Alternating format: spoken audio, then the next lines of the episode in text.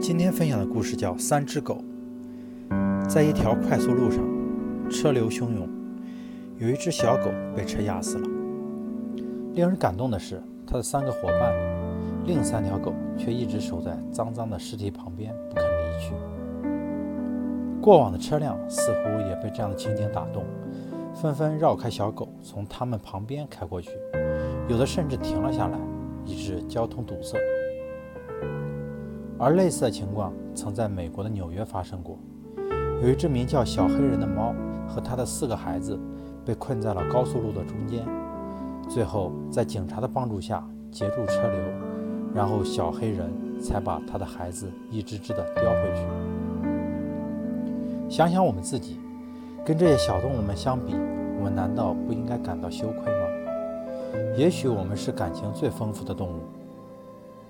但这些丰富的感情，只不过被我们当做工具在使用罢了。爱是不求回报的付出，爱是默默无声的守候。